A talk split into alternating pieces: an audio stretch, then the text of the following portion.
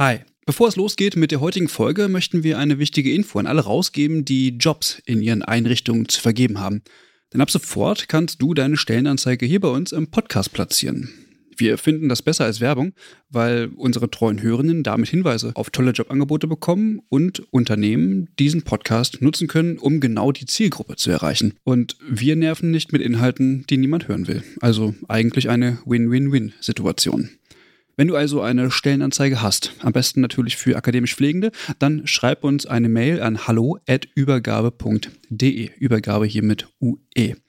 Wir veröffentlichen dann die Anzeige hier mit den relevanten Infos. Wir freuen uns auf deine Mail und wünschen viel Spaß mit der heutigen Folge. Herzlich willkommen zu einer neuen Folge des Pflegeupdates. Mein Name ist Caroline Körner. Mein Name ist Clara Goll. Hallo Clara. Hi. Ja, die Sommerpause ist ja jetzt vorbei. Das war jetzt schon eine ganz lange Zeit ohne das Pflegeupdate. Ich habe es ja richtig vermisst. Und da müssen wir jetzt natürlich erstmal ein bisschen was aufholen. Ja, man ist schon fast ein bisschen aufgeregt, jetzt hier nach der Sommerpause wieder in das Mikrofon zu sprechen. Und das stimmt. Wie du schon sagtest, wir haben etwas verpasst, einiges verpasst. Und das arbeiten wir heute in der ersten Folge nach der Sommerpause erstmal wieder auf.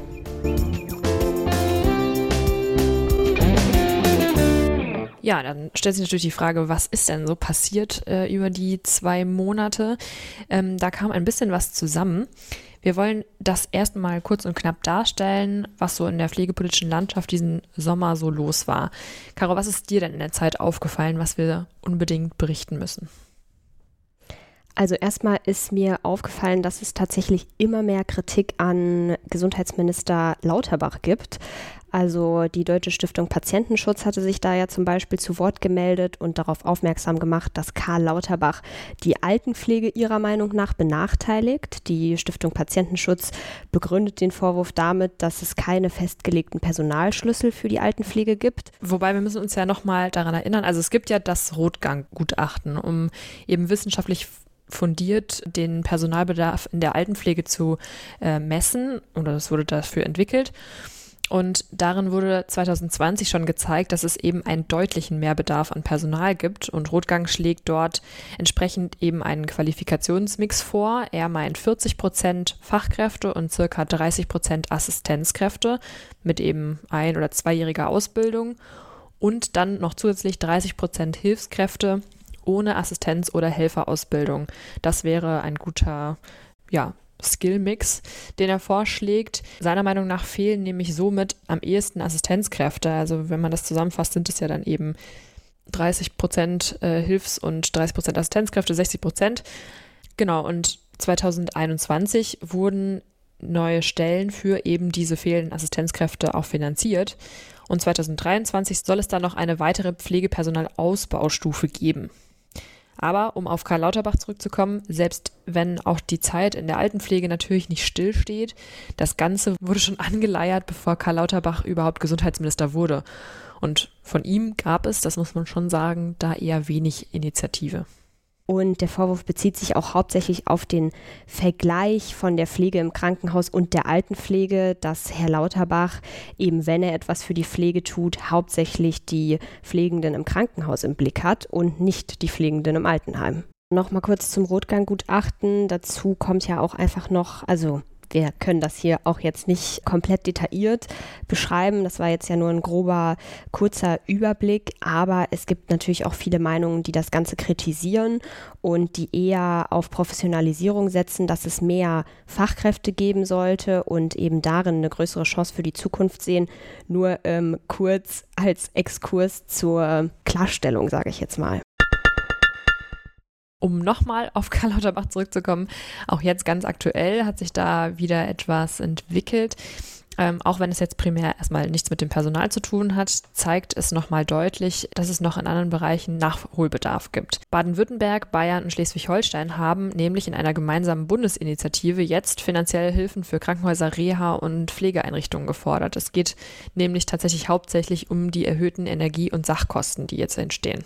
Ja, dadurch explodieren natürlich bei uns allen gerade die Kosten und das macht auch vor stationären Einrichtungen nicht Halt. Und die drei Bundesländer wollen da entsprechend ein bisschen Druck machen, weil sie eben der Meinung sind, dass Karl Lauterbach nicht schnell genug handelt derzeit und nichts tut, um die Mehrkosten für Krankenhäuser, Reha und Pflegeeinrichtungen zu senken und sie schlagen vor, dass es einen Inflationsausgleich geben soll. Also man muss tatsächlich sagen, Karl Lauterbach kommt da nicht so besonders gut weg in der letzten Zeit. Ja, mal sehen, wie das Ganze jetzt erstmal in den Ausschüssen des Bundesrats beraten wird, bevor sich dann das Plenum damit wirklich beschäftigt. Aber jetzt möchte ich in einem weiteren kleinen Thema nochmal auf das Thema der Personalbemessung zurückkommen. Weil das ja in der Altenpflege gerade nicht so rund läuft, wissen wir ja jetzt, aber wie sieht es denn aus mit der Pflege in den Krankenhäusern? Da tut sich ja einiges. Mitte August wurde vom Gesundheitsministerium jetzt ein Referentenentwurf zu PPR 2.0 vorgelegt. Davon haben wir ja schon einmal ausführlich über das Eckpunktepapier berichtet. Ähm, könnt ihr hören in Folge 31 vom Pflegeupdate. Und dort steht drin, nochmal zur Wiederholung, dass es bis zum 30. November 2023 eben eine Rechtsverordnung geben soll, dass dann eben mit der Umsetzung der PPR 2.0 ab dem 1. Januar 2024 ja, gestartet werden kann. Und in Vorbereitung auf diese Rechtsverordnung soll es eben so eine dreimonatige Erprobung geben, wodurch eine fachlich unabhängige wissenschaftliche Einrichtung oder einen Sachverständigen die festzulegenden Vorgaben der Verordnung erprobt werden. Ja, soweit so gut. Also man kann vielleicht kurz und knapp als kleines Zwischenfazit feststellen, dass da rechtlich noch einiges im Gange ist, bevor es dann tatsächlich losgeht und die PPR 2.0, so wie sie auch in dem Eckpunktepapier vorgesehen ist, tatsächlich an den Start gehen kann. Ja, aber es gibt jetzt eine weitere Entwicklung.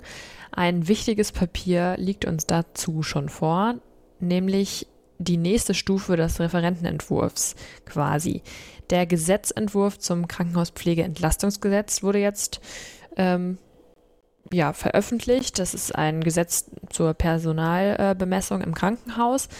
Und darum geht es neben der äh, Personalbemessung auch um Budget und Entwicklung zur Digitalisierung. Aber uns interessiert ja jetzt erstmal brennt, gibt es da jetzt endlich eine Entwicklung, die die angespannte Personalsituation im Krankenhaus etwas beruhigt? Tja, also wenn man den Kabinettsentwurf zu dem Gesetz jetzt durchliest, sticht einem direkt im ersten Absatz der vorgeschlagenen Lösung ein sehr elementarer Satz ins Auge. Und zwar steht dort, dass unter Berücksichtigung des Konzepts der PPR 2.0 Vorgaben zur Personalbesetzung festgelegt werden sollen und das BMG, also das Bundesministerium für Gesundheit, daher ermächtigt, in Rechtsverordnungen ohne Zustimmung des Bundesrates im Einvernehmen mit dem Bundesministerium der Finanzen Vorgaben zur Ermittlung des Personalbedarfs und zur Festlegung der Personalbesetzung zu bestimmen. Ja, das sind ja immer so richtig tolle Schachtelsätze, aber Ganz genau. der erste Aufreger darin unter Berücksichtigung der PPR 2.0. Also es könnte, wenn man es ein bisschen überspitzt sagt, auch gutheißen, wir haben es uns angeschaut und übernehmen vielleicht ein bis zwei Elemente. Das ist jetzt daraus nicht ersichtlich.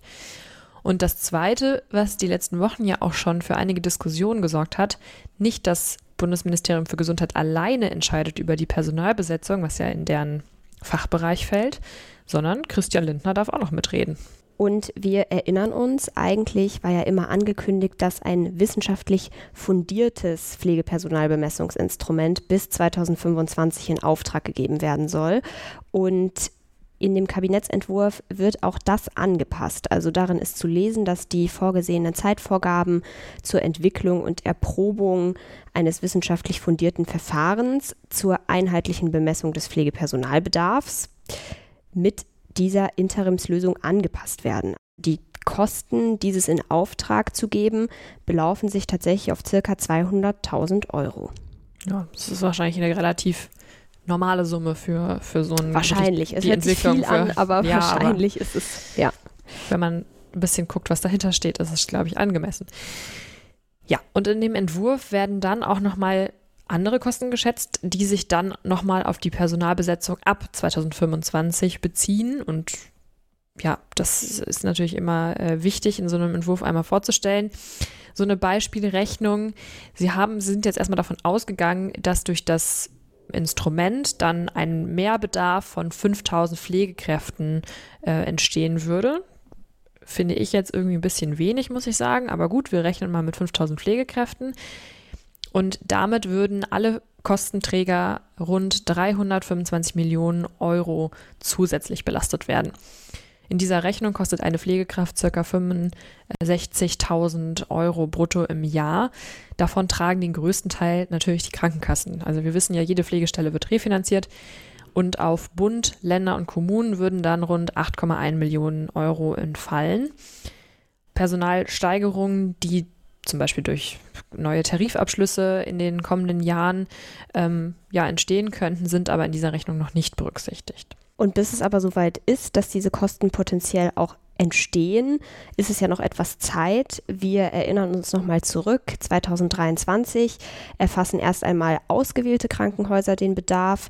Mit der PPR 2.0 2024 sind es dann alle Krankenhäuser und ab 2025 gilt dann der daraus errechnete Personalbedarf. Und betreffend wird das bettenführende Stationen der nicht intensivmedizinischen somatischen Versorgung von Erwachsenen und auch von Kindern. Ja, soweit zu dem Papier. Woran man wirklich nochmal sagen muss, ist der kritischste Punkt die Beteiligung des Finanzministeriums in den Belangen äh, ja, in die Belange des ähm, Bundesministeriums für Gesundheit. Das ist schon eigentlich ein ziemliches Ding. Und ich finde, es spricht so ein bisschen für Verantwortungsteilung, dass man am Ende irgendwie nicht alleine äh, der Buhmann sein möchte, falls man doch sagt, dass nicht so viele Pflegekräfte eingestellt werden müssen. Aber gut, so viel von mir.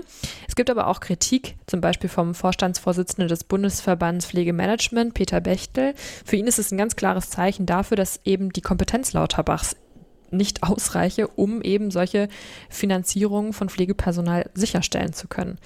Seine Sorge ist, dass die Verteilung von den Geldern dann zulasten des Pflegepersonals in den Krankenhäusern gehen. Ja, die Beteiligten, nämlich die Pflegenden selbst, werden hier mal wieder nicht mit in die Entscheidungen eingebunden. Und auch das kritisiert die Präsidentin des Deutschen Berufsverbands für Pflegeberufe, Christel Bienstein. Sie fürchtet, dass eben die Verbesserungen für professionell Pflegende dann diesem Totschlagargument Geldmangel zum Opfer fallen. Ja, und sie wertet das ganz klar als weiteren Affront gegen die beruflich Pflegenden. Wer sich noch weiter für das Thema interessiert, kann auch noch an zwei interessanten Online-Diskussionen zu PPR 2.0 teilnehmen. Eine wäre am 28. September und die zweite am 18. Oktober. Wir haben euch das Webinar mal in den Shownotes verlinkt. Ja, und neben der PPR 2.0 war ja auch der Streik an den Unikliniker in NRW immer mal wieder ein Thema hier im Pflegeupdate vor der Sommerpause. Und nun gibt es tatsächlich auch außerhalb von Nordrhein-Westfalen dahingehend Entwicklungen, nämlich unter anderem an der Uniklinik Frankfurt. Die Klinikleitung dort und Verdi haben ja bereits im Juni mit Verhandlungen für einen Tarifvertrag Entlastung begonnen und das Ganze ging jetzt im Sommer weiter. Ja, da gab es auch einige Streiks in Frankfurt, aber bisher blieben die Verhandlungen leider ja ohne Ergebnis. Und auch in Dresden gibt es entsprechende Bestrebungen. Bisher hat sich dort aber auch noch nichts wirklich Konkretes getan, wobei Verdi bereits mitgeteilt hat, dass der Klinikvorstand der Uniklinik Dresden sich grundsätzlich einen solchen Tarifvertrag vorstellen könnte wir wünschen natürlich den Streikenden weiterhin viel Erfolg dafür. Auf jeden Fall. Ja, Clara, jetzt haben wir ja schon tatsächlich viele Themen bearbeitet, mal mehr, mal weniger detailliert. Aber eine kleine Sache möchte ich zum Abschluss vielleicht noch aufgreifen. Und zwar hat das Deutsche Institut für angewandte Pflegeforschung eine Studie durchgeführt zum Thema Berufseinmündung und Berufsverbleib in der Pflege in Nordrhein-Westfalen mal wieder. Und da sind ja schon Mitte des Jahres einige Ergebnisse durchgesickert, aber jetzt wurde eben offiziell der Studienbericht veröffentlicht und deswegen äh, kommt das ganze Thema natürlich erneut auf. Ein zentrales Ergebnis dieser Studie ist, dass die Berufszufriedenheit der Pflegenden eigentlich relativ hoch ist, beziehungsweise auf jeden Fall höher ist als die Zufriedenheit der Pflegenden mit den Arbeitsbedingungen. Ja, das verwundert uns alle, glaube ich, nicht. Aber vielleicht nochmal so als positiven Abschluss, was sich auch den Studienergebnissen entnehmen lässt, ist, dass es eben kein Anzeichen für einen sogenannten Flexit gibt oder eine besonders kurze Verweildauer im Beruf. Die Anzahl der Pflegenden NRW steigt nämlich tatsächlich weiter an. Ja, das lassen wir doch einfach mal so stehen zum Abschluss. Danke dir, Clara, für diese Aufnahme nach der Sommerpause und für die Aufarbeitung des Sommers. Ich würde gerade noch gerne auf eine Sache hinweisen. Und zwar Christian und ich waren auf dem Spotlight Pflegekongress der Regio-Kliniken unterwegs und haben dort mit einigen Referentinnen und Referenten gesprochen und vielleicht auch mit einigen von euch gesprochen. Wir haben auf jeden Fall einige Leute äh, neu kennenlernen dürfen. Und die Folge wurde letzte Woche auf dem Kanal des Übergabe-Podcasts veröffentlicht. Hört da also gerne nochmal rein. Ja, und in zwei Wochen gibt es ja schon wieder ein äh, Special von uns. Da ist die Übergabe wieder auf dem Deutschen Pflegetag unterwegs und es wird wieder einen Live-Podcast geben. Also kommt auch gerne am 6. und 7. Oktober zum Deutschen Pflegetag in Berlin, trefft uns und ja, vielleicht kommen wir dann auch zusammen ins Gespräch. Ich freue mich auf jeden Fall schon. Und dann würde ich sagen, wünsche ich euch allen noch ein schönes Restwochenende und einen guten Start in die nächste Woche. Macht's gut!